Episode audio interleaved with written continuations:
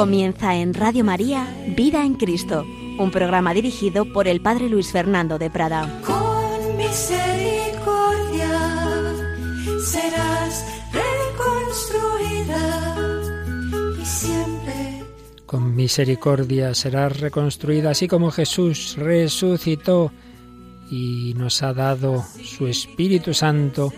También nosotros seremos reconstruidos. Santa y feliz Pascua de Resurrección. Cristo es el Hijo de Dios. Por eso el Padre no podía dejar a su Hijo bajo el dominio de la muerte. Cristo ha resucitado. con amor eterno te amo. Por eso derramaré mi gracia en ti. Un cordialísimo, alegrísimo saludo, muy querida familia de Radio María. Jesucristo resucitado y vivo es nuestro Salvador, es nuestro Redentor. Bueno, pues estamos acercándonos a Él, estamos conociéndole cada vez un poquito más gracias a la gran obra que nos dejó como legado teológico. Bueno, entre tantas otras, Joseph Ratzinger, Benedicto XVI, Jesús de Nazaret. Hemos estado a lo largo de meses, de años, resumiendo lo, lo, principal que nos dejó en esta obra, diversos capítulos de esos tres volúmenes de Jesús de Nazaret, y creo que ya hoy terminamos en ese capítulo 10 del segundo volumen, que fue realmente el primero que se publicó, Afirmaciones de Jesús sobre sí mismo. Vimos el título El Hijo del Hombre. Y hoy vamos a ver el Hijo, así sin más, bueno, el Hijo de Dios y el Hijo, y esa expresión que aparece en el Evangelio también, sobre todo en San Juan, yo soy, yo soy, así hace caso, yo soy la luz del mundo, yo soy el buen pastor, yo soy el pan de la vida. Esos títulos, esas formas en que Jesús hablaba de sí mismo. En primer lugar, el Hijo. Pero vamos a comenzar por hacer alusión al Hijo de Dios. Esto lo trató más a fondo Joseph Ratzinger en aquella obra de juventud, Introducción al Cristianismo. Aquí muy brevemente resume lo que entonces expuso y también nosotros resumimos el resumen porque este, este punto tiene menos importancia y de dónde venía esa expresión del Hijo de Dios. Podemos remontarnos ni más ni menos que a la teología política del antiguo Oriente. ¿En qué sentido?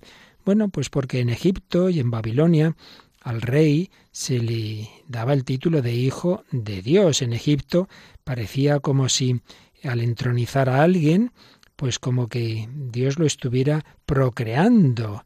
Eh, un origen misteriosamente divino de, del faraón en Babilonia, una adopción divina. Bueno, bueno, todo eso estaba en esos pueblos antiguos sí pudieron influir en Israel, pero obviamente Israel lo recondujo a su teología, a su fe en el único Dios, en su gran monoteísmo.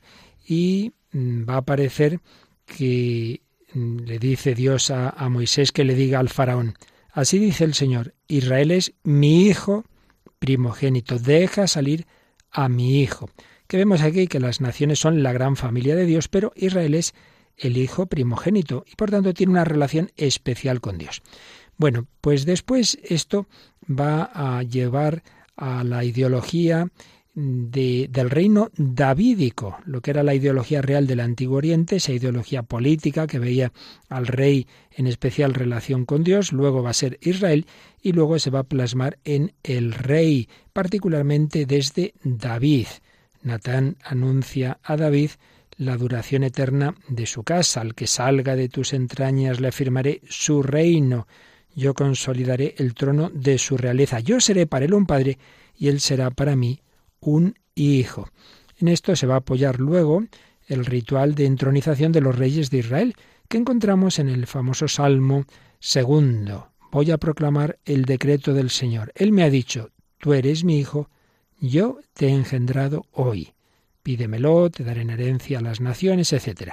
Quedémonos con ese versículo. Tú eres mi hijo, yo te he engendrado hoy.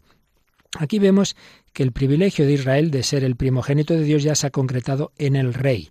Él encarna en persona la dignidad de Israel. Vemos también que lo que podía haber en los pueblos de Egipto, de Babilonia, de una mitología, de una procreación mítica por parte de Dios, por supuesto, todo eso es desechado y reemplazado por la teología de la elección. No hay procreación, el, el rey no es que es, es engendrado por Dios, un rey divino, como se pensaba en Egipto, sino que la procreación consiste en la elección. Dios ha elegido al rey. En el hoy del acto de entronización se condensa esa acción divina de elegir, con la que Él hace que Israel y el rey que lo encarna sean su hijo.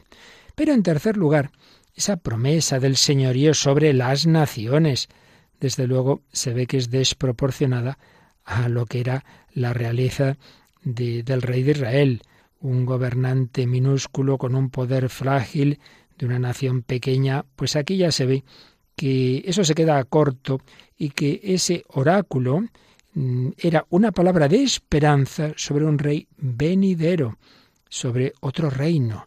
Ahí había una palabra que remitía mucho más allá del instante presente y del hoy. Bien, eso es lo que estaba en el Antiguo Testamento. Pero el cristianismo primitivo reinterpretó esa palabra, ese salmo, y por ejemplo, en el libro de los Hechos de los Apóstoles, capítulo 12, San Pablo está hablando a los judíos reunidos en la sinagoga de Antioquía de Pisidia y les dice, la promesa que Dios hizo a nuestros padres nos la ha cumplido a nosotros sus hijos resucitando a Jesús. Así está escrito en el Salmo segundo. Tú eres mi hijo, yo te he engendrado Y podemos pensar que esto que dijo ahí San Pablo, pues eh, se usaba más veces en aquella predicación misionera a los judíos. Vemos la lectura cristológica que la Iglesia naciente hacía del Antiguo Testamento, cómo interpretaba todo desde la fe en Cristo una vez que éste había resucitado. Entonces ya vemos que esa transformación que se había dado ya antes de la teología política del antiguo Oriente, que si ya en Israel y en la monarquía davídica se había fundido con la teología de la elección, ahora ya cada vez más es expresión de la esperanza en el rey que había de venir, bueno, pues ahora ya finalmente eh, se piensa que la resurrección de Jesús es el hoy al que se refería el Salmo. Pero ese señorío, ese señorío de Cristo Rey, ese Rey que, que ha resucitado ese señorío sobre las naciones, por supuesto ya no tiene el carácter político del origen. El rey ya no destruye a las naciones con cetro de hierro, Salmo 2.9, sino que gobierna desde la cruz. Y la universalidad, ese reino universal, se realiza de modo humilde en la comunidad de la fe. Es un rey que reina mediante la fe y el amor. Y ahora ya pueden entenderse de un modo completamente nuevo esas palabras. Tú eres mi hijo, yo te he engendrado hoy. La expresión hijo de Dios ya no está en el ámbito político y se convierte en expresión de una especial unidad con Dios que se muestra en la cruz y resurrección. Eh, Benito XVI hace otra alusión interesante para para ver todo el contexto de este título de Hijo de Dios, y es que precisamente, precisamente, ya habíamos comentado en alguna otra ocasión, Jesús, como sabemos, eh, nació bajo el emperador Augusto. Pues bien, Augusto había transferido a Roma esa teología real del Antiguo Oriente y se proclamó a sí mismo hijo del divino César, hijo de Dios, en definitiva. Entonces comenzó el culto romano al emperador. Se hacía una especie de reivindicación de que el emperador era casi Dios, porque, porque tenía una afiliación divina, y por ello se exigía que se le adorara como un Dios. Y eso es una obligación en todo el imperio que va a llevar a muchos cristianos al martirio, porque se van a negar a adorar al emperador. Solo adoramos a Jesucristo Rey, que es Dios. Solo adoramos a Dios. No adoréis a nadie más que a Él. En ese momento de la historia se encuentra en esa pretensión de realeza divina por parte del emperador romano y la creencia cristiana en que es Jesucristo resucitado el verdadero Hijo de Dios, a quien pertenecen las naciones, y el único que está unido al Padre y al Espíritu en la Santísima Trinidad, y por tanto el único al que corresponde adoración divina. La fe de los cristianos en sí misma es apolítica y reconoce la autoridad legítima, pero claro, choca inevitablemente con esa pretensión totalitaria de entonces y de ahora, del poder político del emperador o de los estados modernos, y siempre, siempre chocará con esos poderes políticos totalitarios y nos lleva una y otra vez a la situación del martirio. Bien, esto un poquito como resumen o como introducción del título Hijo de Dios. Pero, sobre todo, en este capítulo, Joseph Ratzinger se, refería y se, y se detenía en la expresión el Hijo, más sencillamente, no el Hijo de Dios, sino el Hijo. El Hijo. Esta expresión, ¿en quién la encontramos? Pues en boca de Jesús. Jesús se llama a sí mismo el Hijo. ¿Y dónde? Bueno, mm, fundamentalmente es en el Evangelio de San Juan, aunque también aparece cinco veces en la carta a los hebreos, una vez en San Pablo, en su primera carta a los Corintios, y también aparece en las cartas de San Juan, en la primera y segunda carta de San Juan. Eh, pero, sobre todo, está ese testimonio del Evangelio de Juan, allí encontramos la expresión 18 veces, y luego un texto muy importante, eh, la efusión de júbilo mesiánico eh, de Jesús en los sinóticos Mateo y Lucas, Mateo 11, 25 y siguientes, y Lucas 10, 21 y siguientes. Vamos a empezar por este texto que está, como decimos, en Mateo y en Lucas. Si leemos la versión de Mateo, dice así. En aquel momento tomó la palabra Jesús y dijo, Te doy gracias, Padre, Señor del cielo y de la tierra, porque has escondido estas cosas a los sabios y entendidos y se las has revelado a los pequeños. Sí, Padre, así te ha parecido bien. Todo me ha sido entregado por mi Padre, y nadie conoce al Hijo más que el Padre, y nadie conoce al Padre sino el Hijo, y aquel a quien el Hijo se lo quiera revelar.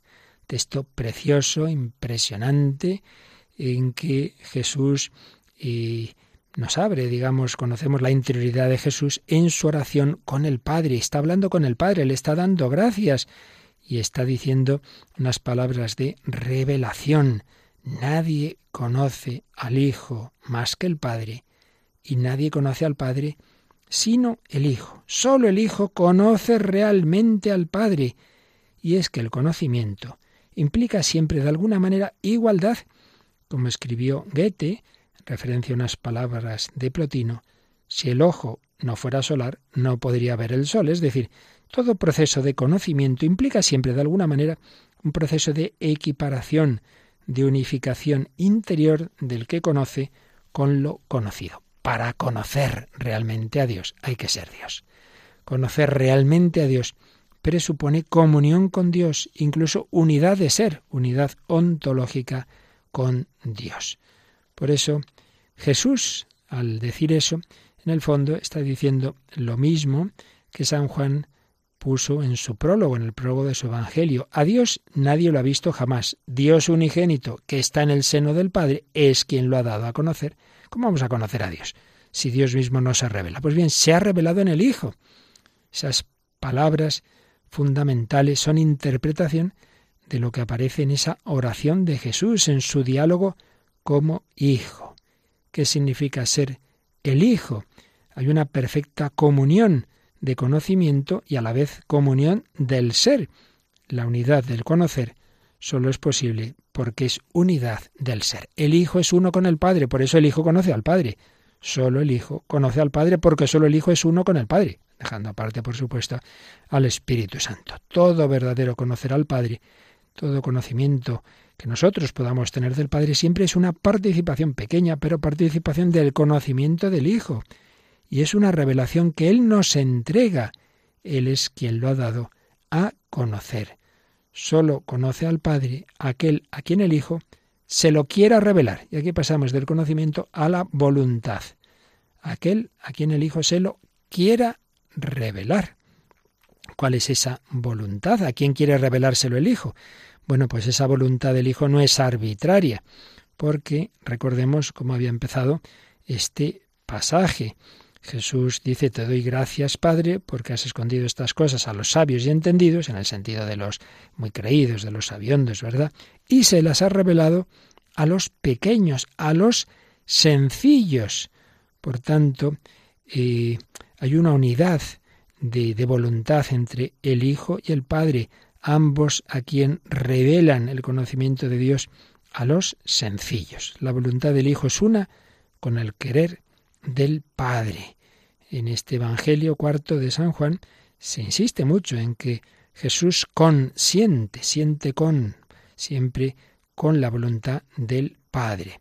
El acto de consentimiento y fusión de ambas voluntades se va a ver de una manera dramática en la escena de, de Getsemaní, en la que Jesús eleva e incorpora su voluntad humana a su propia voluntad de Hijo, que es una con el Padre. Hágase tu voluntad, decimos en el Padre nuestro, en el fondo pedimos que lo que ocurrió en Getsemaní se cumpla en nosotros, que también nosotros consintamos con el Hijo en la voluntad del Padre, y así también nosotros nos convirtamos en hijos, en hijos de Dios. El Hijo quiere incorporar a su conocimiento filial a todos los que el Padre quiere, porque en otro sitio, en aquel discurso del pan eucarístico, había dicho Jesús, Nadie puede venir a mí si no lo atrae el Padre que me ha enviado. Pero, ¿a quién quiere el Padre? No a los sabios y entendidos, sino a los sencillos. Bueno, esto era, por un lado, la experiencia de Jesús. Había visto que en general no eran los escribas, no eran los muy listos los que creían en él, sino la gente sencilla. Y es que pues, a veces ocurre esto, que una simple mirada al conjunto, a la realidad de Dios que se revela, les resultaba imposible a aquellos que sabían mucho. No puede ser tan sencillo para quien sabe tanto de la complejidad del problema. Pablo va a expresar más o menos esta experiencia en otro famoso pasaje, en su primera carta a los Corintios, cuando dice el mensaje de la cruz es necedad para los que se pierden, pero para los que se salvan, para nosotros es fuerza de Dios, pues está escrito, destruiré la sabiduría de los sabios, frustraré la sagacidad de los sagaces. Y si no, fijaos en vuestra asamblea, hermanos, no hay en ella muchos sabios en lo humano, ni muchos poderosos, ni muchos aristócratas, sino que lo necio del mundo lo ha escogido Dios para humillar a los sabios, y lo débil del mundo lo ha escogido para humillar lo poderoso, de modo que nadie pueda gloriarse en presencia del Señor. Y también dice que nadie se engañe, y si alguno de vosotros se cree sabio en este mundo, que se haga necio para llegar a ser sabio. Pero bueno, ¿esto qué quiere decir? ¿Es que la fe va contra la razón? No, no, en absoluto.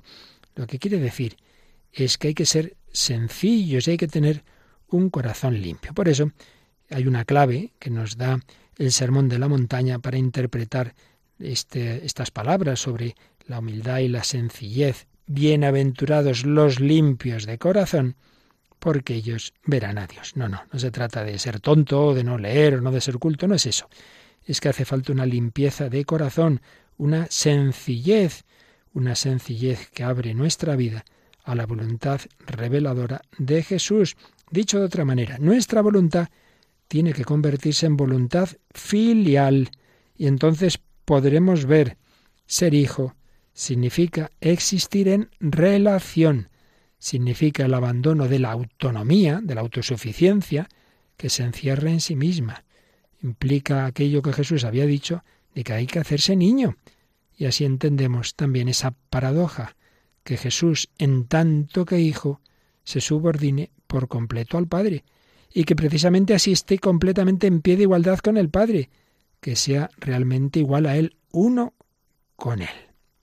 Volvemos a esa exclamación de júbilo de los sinópticos, esa igualdad de voluntad y de querer, que se enlaza también con una misión universal de Jesús, que se refiere a la historia universal. Todo, todo me ha sido entregado por mi Padre.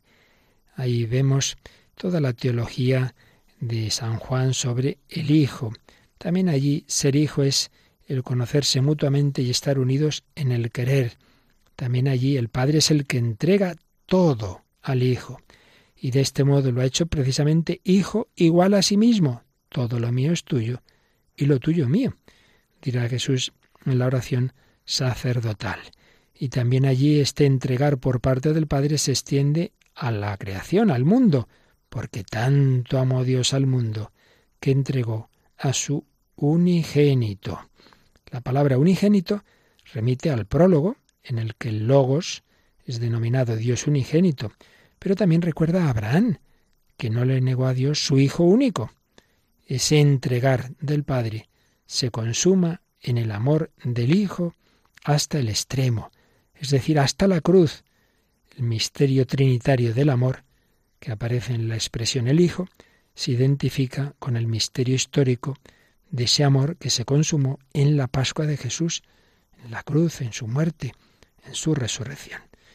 Finalmente señala Benedicto XVI que la expresión el Hijo tiene su lugar propio en la oración de Jesús, que ciertamente es distinta a la oración nuestra, de las criaturas. En su caso es el diálogo del amor en Dios mismo, el diálogo que es Dios mismo. Así, a la expresión el Hijo le corresponde el sencillo apelativo Padre, que el evangelista Marcos, en la escena del huerto de los olivos, ha conservado, como sabemos, en su forma aramea primitiva. Abba, Abba, papá, padre, padre. Aquel exegeta protestante, del que ya hemos hablado otras veces, Joaquín Jeremías, mostró la peculiaridad de ese modo de dirigirse Jesús a Dios, Abba.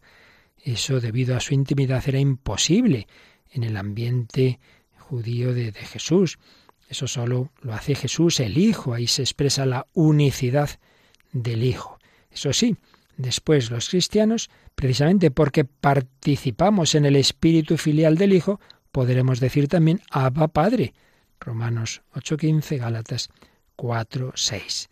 Esta nueva oración de los cristianos solo es posible en virtud de Jesús, en virtud del Hijo único.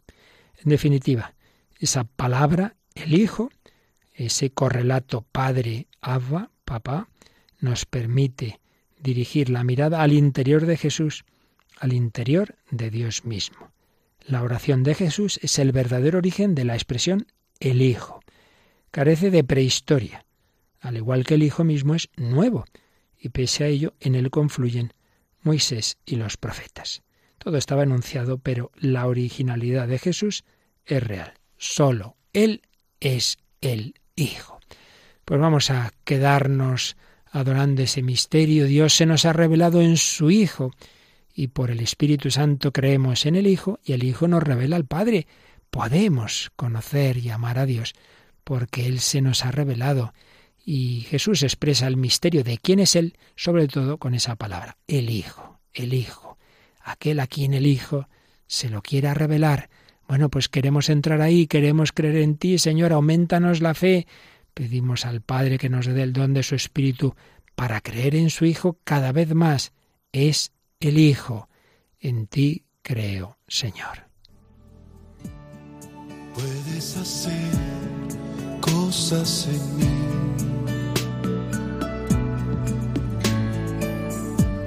que son imposibles de creer.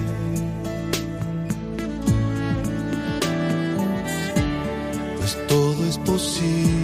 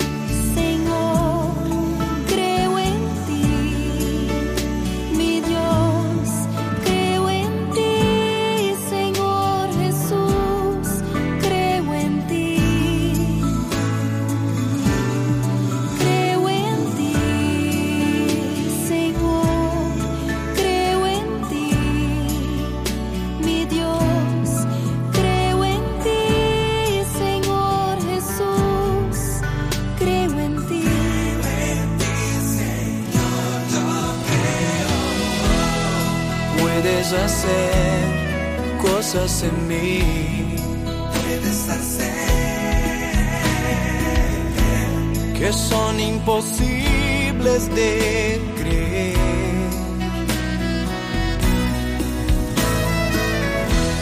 Pues todo es posible para ti.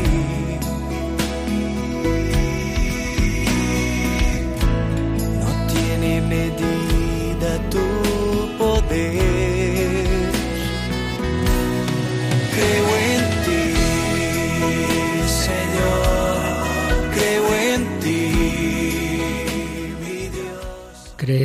en ti, Señor, creo en ti, mi Dios, creo en ti, Jesucristo.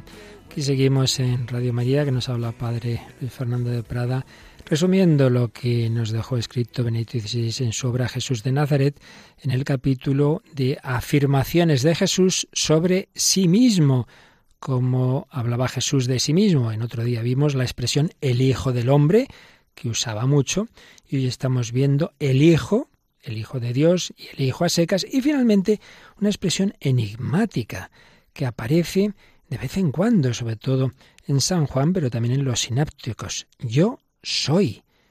Yo soy. ¿Qué quiere decir esto? Entre esas palabras de Jesús eh, aparece una serie de dichos que comienzan por yo soy. Y hay dos tipos, dos grupos de estas expresiones. Unos sin añadidos, simplemente yo soy. Soy yo o yo soy. Y otros con un añadido de una imagen. Yo soy la luz del mundo. Yo soy la verdadera viña. Yo soy el buen pastor, etc. Vamos a empezar por el primer grupo, yo soy. Y Benedicto XVI para ello nos va a hablar de tres pasajes en San Juan y de otro en los sinópticos, que también tiene paralelo claro en Juan. En San Juan, primer pasaje, Juan 8, 24.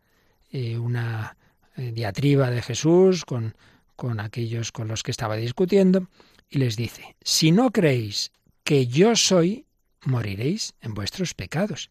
Así de primeras queda un poco extraño, ¿no? Si no creéis que yo soy, que tú eres quién, ¿qué significa ese que yo soy? Si no creéis que yo soy. Bueno, pues tenemos que irnos al Antiguo Testamento y por supuesto hay que irse a un pasaje fundamental, la escena de la zarza ardiente, desde la que Dios llamó a Moisés, Éxodo 3, 14. Y Moisés le dice, bueno, ¿y cómo te llamas? Y si me dicen los israelitas, eh, ¿quién te ha hablado contigo? ¿Quién, ¿Quién es ese Dios? Entonces les dirás, yo soy el que soy.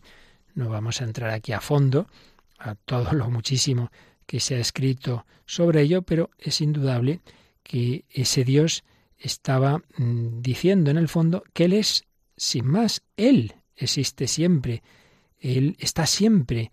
Por eso ese Dios estará siempre con el hombre, será siempre fiel, estaré siempre con vosotros, porque es el mismo, el de ayer, hoy y mañana. Yo soy, Éxodo 3. Pero también hay otro momento en que aparece eh, esta expresión. Es un momento en el que Israel lo había pasado muy mal en el exilio de Babilonia, pero eh, vuelve a su tierra, hay un nuevo éxodo al final de ese exilio, y entonces eh, el profeta Isaías, lo que se llama ya la segunda parte, el Deutero Isaías, retoma ese mensaje de la zarza y dice, Vosotros sois mis testigos y también mi siervo al que yo escogí, para que sepáis y creáis y comprendáis que yo soy Dios. Antes de mí no había sido formado ningún Dios ni lo habrá después. Yo, yo soy el Señor. Fuera de mí no hay Salvador. Fuera de mí no hay Salvador. Bueno, en esa época Israel no tenía aún tierra ni templo. Entonces podría pensarse que un Dios sin tierra no podía recibir culto, no era ningún Dios. No. Israel había aprendido a conocer que su Dios era distinto al de los demás pueblos. No era simplemente su Dios, como cada pueblo tiene el suyo, sino Dios a secas, el Dios de todo el mundo, el Dios de todo, al que pertenecen todos los países, el cielo y la tierra, el Dios que no necesita que se le dé culto en un sitio concreto y mediante determinados sacrificios, sino que se le da culto obrando la justicia. Israel había reconocido que su Dios era simplemente Dios. De este modo el yo soy, de la zarza de Moisés, había encontrado su significado. Este Dios simplemente es, es. Con la expresión yo soy, Él se presenta como el que es en su unicidad.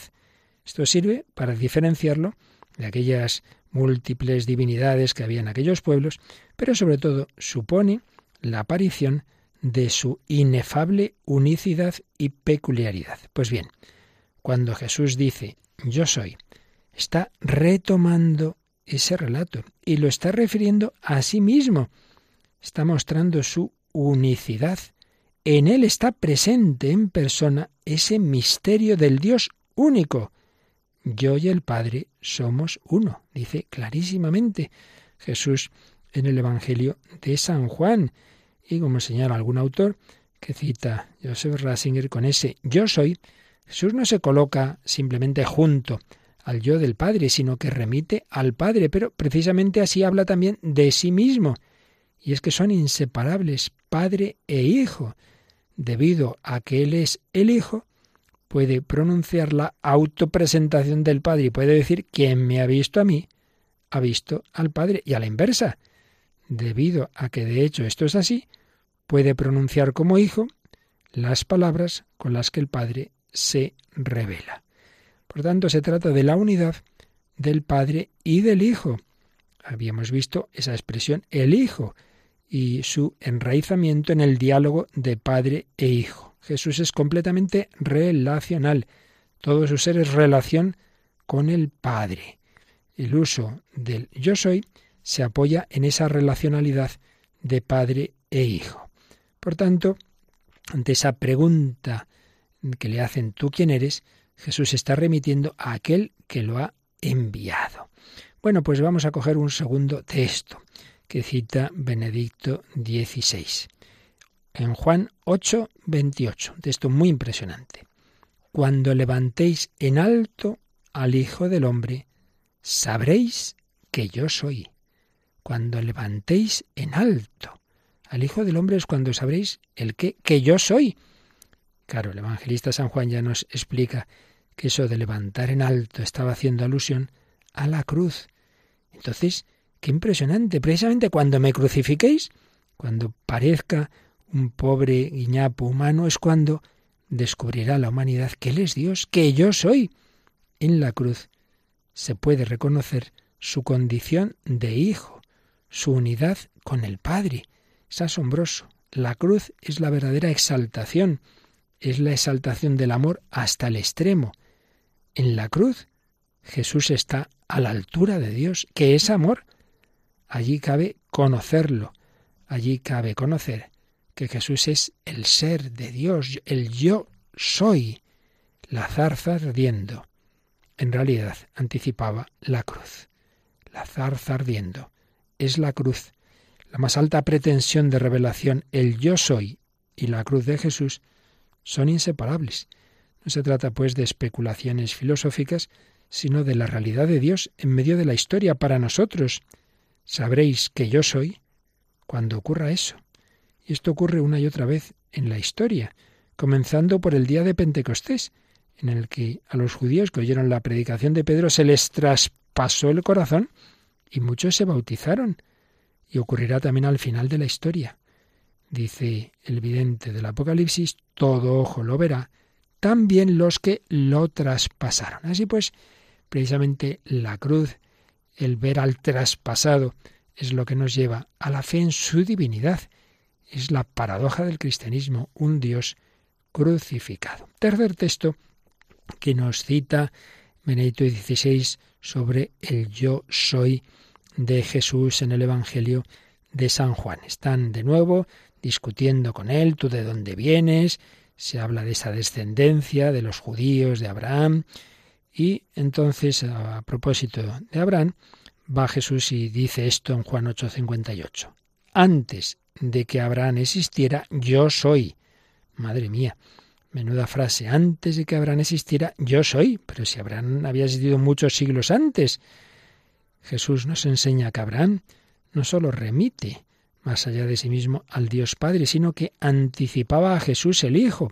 Abraham vuestro Padre saltaba de gozo pensando ver mi día, lo vio y se llenó de alegría. Entonces a la objeción que le hacen los judíos de que Jesús no había podido eh, ser visto por Abraham, es cuando Jesús responde esa frase. Antes de que Abraham existiera, yo soy, yo soy. Y ahora definido por contraposición al nacimiento de Abraham. Es decir, al mundo de lo que llega y pasa, de lo que nace y desaparece, se contrapone el yo soy de Jesús. No es simplemente una categoría de tiempo, sino una diferencia ontológica del ser. Jesús reclama para sí un modo de ser absolutamente único, que rebasa las categorías humanas. Estos son los tres textos del yo soy a secas que nos eh, trae Benedicto XVI en su obra. Pero también hace alusión al relato que nos transmite San Marcos, en el que Jesús, después de la primera multiplicación de los panes, fue al, a la barca donde estaban los discípulos caminando sobre las aguas. Leed Marcos 6, 45 y siguientes. En buena medida, un relato que tiene su paralelo en San Juan, en ese caso en el capítulo 6, 16 a 21 de San Juan. Bueno, pues mm, resumiendo esta escena, se había dado la multiplicación de los panes, Jesús ordena a los discípulos que suban a la barca, que vayan bogando hacia Bethsaida, él se retira al monte a orar, él está en diálogo con el Padre, pero después Jesús va hacia sus discípulos caminando sobre las aguas. Claro, estos se espantan, empiezan a gritar, se asustan, ¿y qué les dice Jesús? Ánimo, soy yo, no tengáis miedo. Qué bonita frase. Ánimo, soy yo, no tengáis miedo. Marcos 6.50. Podríamos decir, bueno, simplemente es decir, oye, que soy yo, como cuando nosotros llamamos al portero automático, ¿quién es? Soy yo. ¿Era simplemente eso o había algo más? Pues parece que hay algo más, porque a continuación Jesús sube a la barca y el viento amaina. Y llegaron enseguida a la costa. Y entonces es cuando más se asustan los discípulos. Estaban en el colmo del estupor enfatiza Marcos 6:51. ¿Por qué? Es un miedo que alcanza toda su magnitud en ese momento en que Jesús sube a la barca y el viento amaina de improviso. Está claro que es el típico miedo teofánico, es decir, ese miedo que aparece en toda la Biblia, que invade al hombre cuando se ve muy cerca de Dios, cuando se ve expuesto directamente a la presencia del mismo Dios. Ya había aparecido en la primera pesca milagrosa, cuando Pedro aún no conocía a Jesús y de repente ve esa, esa pesca y, se queda eh, impresionadísimo, se espanta, cae a los pies de Jesús y le dice, apártate de mí, Señor, que soy un pecador. Lucas 5.8. Es ese terror divino. Y es que, claro, caminar sobre las aguas era algo propio de Dios. Fijaos lo que se dice en el libro de Job 9.8 y algo parecido también en el Salmo 77. Él solo despliega los cielos y camina sobre el dorso del mar. Solo Dios. Bueno, pues ese Jesús que camina sobre las aguas es Dios mismo. En él están reconociendo la presencia del mismo Dios. Y claro, cuando ya va y calma la tormenta, así de repente, obviamente, los discípulos se preguntan, ¿pero quién es este? Hasta el viento y el mar lo obedecen. Marcos 4, 41. Claro, ya viendo ese contexto, el yo soy de Jesús no es simplemente, oye, que soy yo, ¿eh? No es simplemente su autoidentificación, es un yo soy que resuena a esa divinidad que veíamos antes de los textos anteriores. Hay una teofanía, hay un encuentro con el misterio divino de Jesús. Por eso es lógico que la escena concluya en Mateo con la postración, prosquínesis en griego, es decir, se postraron ante Jesús y le dijeron, realmente eres hijo de Dios. Así aparece en Mateo 14, 33. Bien, pues estos son los textos del yo soy a secas. Yo soy. Yo soy, hemos visto tres en San Juan y este cuarto en, en los sinópticos. Yo soy. Vamos nosotros a caer ante Jesús, vamos a adorarlo, vamos a reconocerle como nuestro Dios, como aquel capaz de calmar nuestras tormentas, como aquel capaz de caminar sobre las aguas, como aquel que es capaz de llevar nuestra vida y de hacer lo imposible, vamos a reconocer ese nombre de Jesús, vamos a ver en su luz, en su luz gloriosa y gozosa, el resplandor de su divinidad, como habíamos visto ya también en la transfiguración del Señor.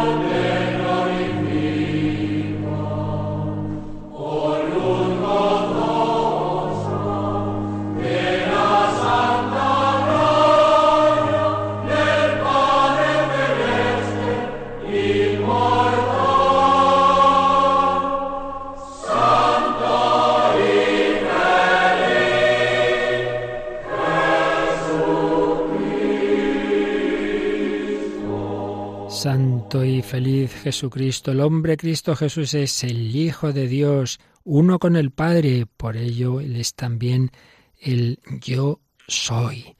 Pero después de ver esos textos del yo soy, sin más, que nos ha recordado Benedicto XVI, eh, hace alusión a otro grupo de textos en los que el yo soy va seguido de una imagen. En el Evangelio de San Juan aparecen siete imágenes.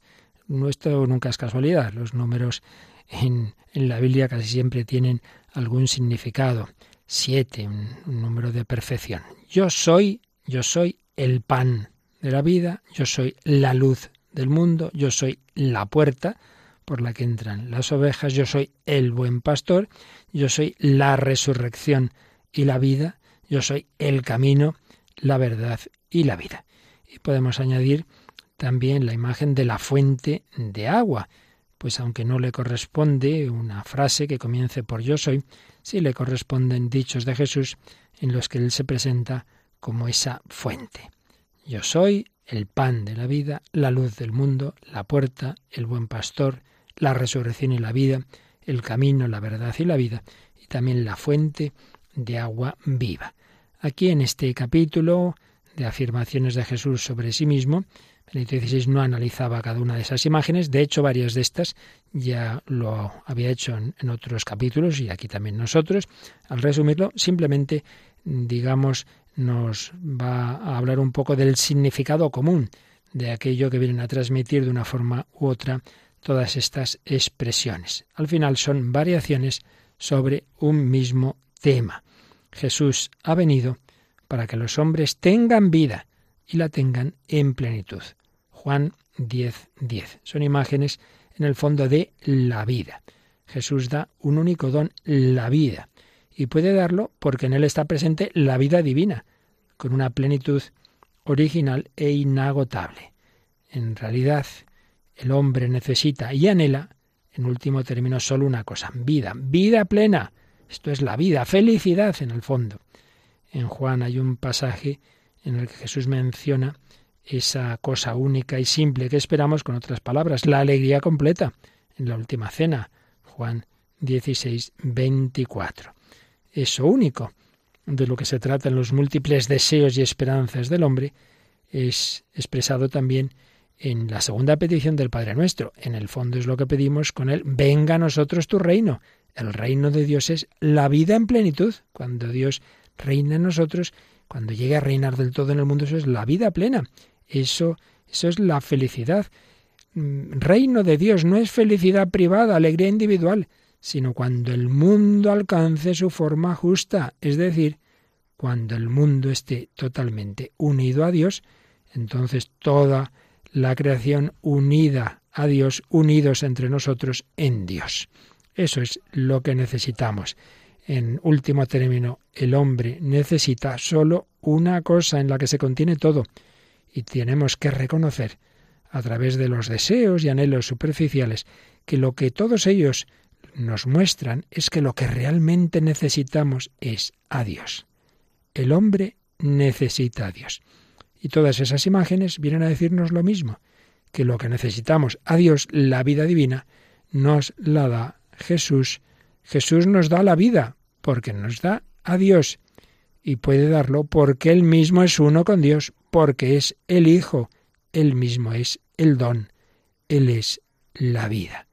Por eso Él es, según su entera naturaleza dijo, comunicación, proexistencia. Bien, pues esto es lo que nos explica Benedicto XVI sobre esta expresión yo soy, Hemos visto el yo soy sin más añadidos y el yo soy seguido de una imagen. Y ya como resumen o recapitulación de todo este capítulo que aquí hemos expuesto en dos días, el primer día expusimos como Jesús se llamaba a sí mismo el Hijo del Hombre, que significaba esa expresión, y hoy hemos visto Hijo de Dios, el Hijo sin más y el yo soy, yo soy sin más o yo soy seguido de una imagen. Recapitulando, nos decía esto, escribía esto Benedicto XVI. Hemos encontrado tres expresiones con las que Jesús a la vez oculta y manifiesta su propio misterio. Las tres expresiones muestran un profundo enraizamiento en la palabra de Dios, en la Biblia de Israel, en el Antiguo Testamento. Todas tienen su origen ahí, pero por otro lado, solo en Cristo alcanzan su pleno sentido. Por así decir, todas ellas lo esperaban a Él. En esas expresiones aparece la originalidad de Jesús, su novedad, lo que solo es propio de Él. Las tres son posibles únicamente en su boca, sobre todo la palabra Hijo, el Hijo, que hace juego con la invocación Abba Padre. Ninguna de estas expresiones podía convertirse tal cual en simple expresión de fe de la comunidad, sino que eran palabras de Jesús. ¿Qué hizo la Iglesia naciente? Bueno, pues mm, fue profundizando en esas expresiones, eh, cuyo centro es el Hijo, y las resumió, depositó su contenido sobre todo en la expresión Hijo de Dios. ¿En quién creemos? En Jesús, que es el Hijo de Dios. Por supuesto, separando definitivamente esa expresión de la prehistoria que decíamos que, que tuvo antes, de tipo político, mitológico. No, no, no sobre la base de la teología de la elección de Israel, esa expresión ahora recibe un significado completamente nuevo. Y ese significado lo vemos en los discursos de Jesús como hijo y como yo soy. ¿Quién es el Hijo de Dios?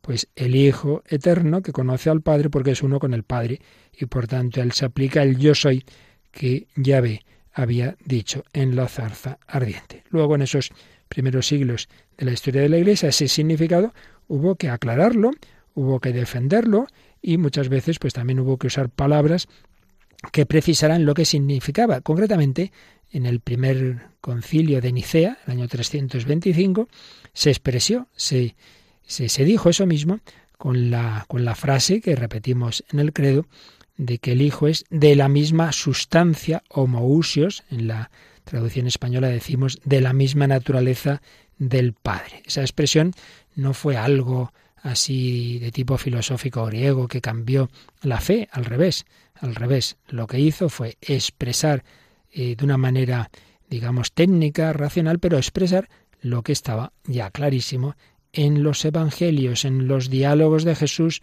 con el Padre. En el credo, la Iglesia lo que hace es pues profesar lo que San Pedro le dijo a Jesús. Tú eres el Mesías, el Hijo del Dios vivo.